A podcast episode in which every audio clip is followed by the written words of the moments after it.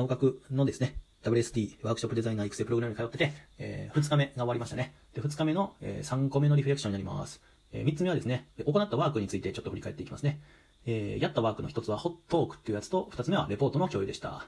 えー、ホットークっていうやつから振り返っていきたいと思います。まず、やり方っていうかね、えー、概要説明ですけど、まあ、ホットークのホっていうのは、ホッとする。ホッとするためにトークするっていうことだね。え1日目2日目の、ま、最後の方にやったワークだから、え、わからないことがいっぱいあって、全然質問するね、え時間がないんよ。どんどんいっちゃうっていう。で、まあ、質問ありますかともほぼ聞かれないから、えー、それを飛び越えて質問する人が、まあ、今回のワークショップデザイナーの、え、36期のメンバーにはあんまりいなかった。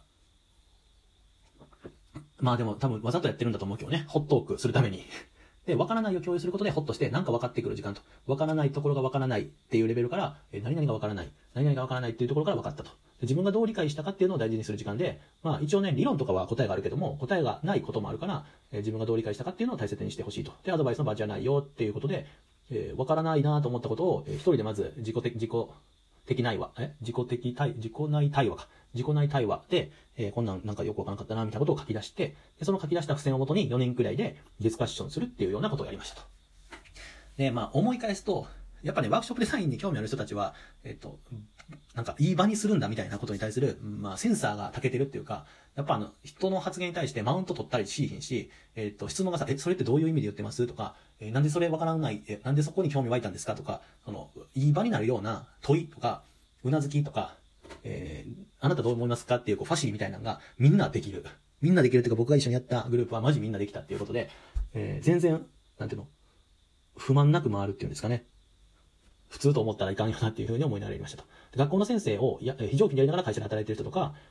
えー、UX のリサーチをしてたり、チームビルディングの開発、チームビルディングを促すようななんかワークを開発してたりとか、メーカーの人事で組織開発に興味あるとか、なんかそういうメンバーでやりましたと。はい。なので、まあ、やったことは別に大したことじゃないよね。わからないことを自分の中から書き出してください。その書き出した付箋をもとにみんなでディスカッションしましょうと。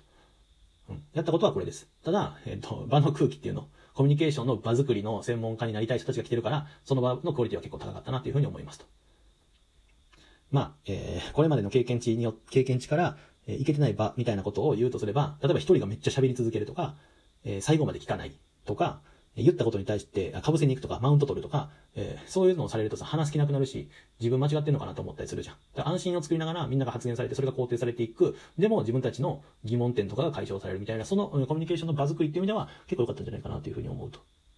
なので、良かったと思う逆のことをたくさんやられると多分嫌で、えー、悪いなと思う環境に身を置か身を置いて、なんでこんな気持ち悪いんやろっていうふうなことを思わないと、ちょっと良い場っていうのが定義できないなと思っていますと。なので、いろんなところでね、やってみようと思ってます。はい。簡単よね。質問を受け付けず、一方的に伝える時間を結構取って、で、えー、まあ、興味関心が薄れすぎると聞いてもらえなくもなっちゃうけど、そこのバランスは重要だとして、えホットークをやって、自己内対話からわからないものを出してもらって、参加者でディスカッションするっていう。このまあ構造自体はどんなところでもまあまあ使えるかなというふうに思いましたと。はい。で、えー、その中の話で、メンバーが、えー、言ってくれた、えー、なんか、カード？知らないカードっていうのがあって、なんか、それはメンバーが教えてくれたものなので、後で調べてみようと思います。興味あったら皆さんも、知らないカードです。はい。続きまして、二日目最後のワーク、レポートの共有ですね。で、レポートの共有って、まあ、あの、WSD は課題めっちゃ出るんですよ。オンデマンド型教材。1週間に4つぐらいかな。1000文字から1200文字ぐらいで、レポートを書く。そのための映像を、まあ、長いやつで、えー、70分ぐらい。短いやつで30分ぐらい見て、それをレポートに起こすということをやってますと。で、えー、その中の4つ目だったかな。ワークショップの定義について考えるみたいな、えー、レポートを書いてきて、そのレポートに沿ってみんなで、え、共有しましたと。で、共有することっていうのに2つあるよと。正解ありのやつと正解なしのやつと。で正解ありのやつは、まあ、因果関係とか習得度みたいなことを見るために、まあ、共有すると。で拡散型っていうのは正解なしで、えー、ある一点からより学習を発展させていくと。で、今回の定義はなんかワークショップのなんか定義は3つありますっていう先生、オンデマンドがあった授業でワークショップとは何かみたいな授業を受けて、で、ワークショップとは3つの特徴がありますっていう、うその映像だったのよ。で、その映像を見て、えー、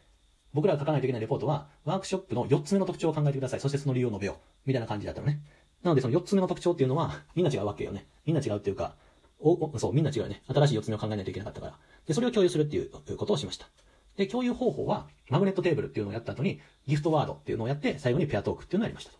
マグネットテーブルはね、結構有名だからみんな知ってるかもしれないけれども、あの、このワークショップデザイナーのリフレクションを、に興味ある人やったら結構知ってるかもしれないけど、えー、あなたの思うワークショップ4つ目の特徴は何ですかって、えー、書かれた紙があって、その、そこに4つ目の特徴を大きく書くわけ。で、その A4 の、えー、大きく書いた紙を持って、いろんな人にこう見せ合って練り練り歩くわけよ。練り歩くわけ。そしたら、えー、ワークショップの、えっ、ー、と、4つ目の定義は、学びだとか書いてたり、なんか余白だとか書いてたり、なんかオリジナリティだとか、いろんなことを書いてる人がいるのね。で、最初は同じっぽいなと思った人と話してくださいって言って、その4つ書いた、あ、違う違う、4つ目を書いた紙を持って、なんかあなた似てますねって言って、3から5人ぐらいのグループを作って、そこで、えー、どうしてそれにしたんですかとか言ってちょっと喋るのよ。で、話してる時に、あ、なんかそのことがいいですねとか言ってるのを、あの、何？えー、もう一個の紙にわーって書いていくわけ。例えばその、主体的緊張感っていう言葉いいですねとか、なんか、あ、やっぱ成長ですよねとか、なんでもいいんだけど、その人の、そのワークショップの4つ目の定義について考えたことについて喋ってる時にいいなと思った言葉を書き溜めていくっていうことをしましたと。で、マグネットテーブル1回目が終了して、2回目は全然違うこと書いてる人と出会ってくださいって言って、またその4つ目の定義を書いた札を持ちながら、4つ目の特徴を持った札を持って、練り練り歩いて、3から5人のグループになって、で、また喋ると。で、喋ってる間に、それいいなと思ったやつを、こう、メモしていくと。で、この次にやったのが、ギフトワーク、ギフトワードってやつね。で、ギフトワード、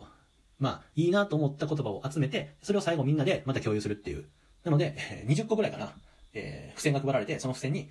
ワークショップの4つ目の特徴を話すにあたって出てきた言葉たちを1個ずつこうバーって書くと。で、それを、えー、60人ぐらいおるのかな、生徒。え、付箋にね、全部貼り付け、付箋じゃない、模造紙に全部貼り付けるわけ。そしたら、でっかい模造紙が、えっ、ー、と、8枚か7枚ぐらいできたかな。で、それを見ながら、またいいなと思ったワードをメモしていくの。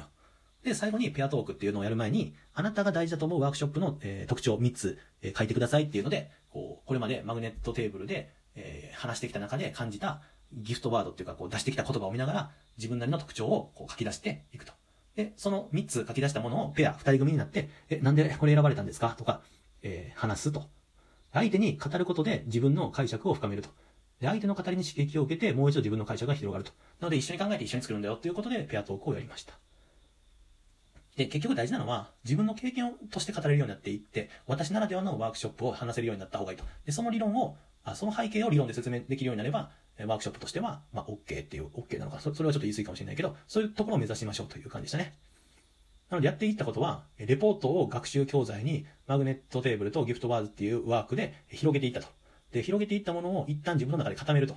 えー、ワークショップの定義、3つの特徴に、ワークショップを3つの特徴に、えー、3つの特徴を述べようということでね。一旦固めて、それを他者と語らって深めると。自分なりの解釈を目指していくと。なので、ワークショップを通してワークショップを学んだという、そういう、うワークでしたね。レポート共有というワークは。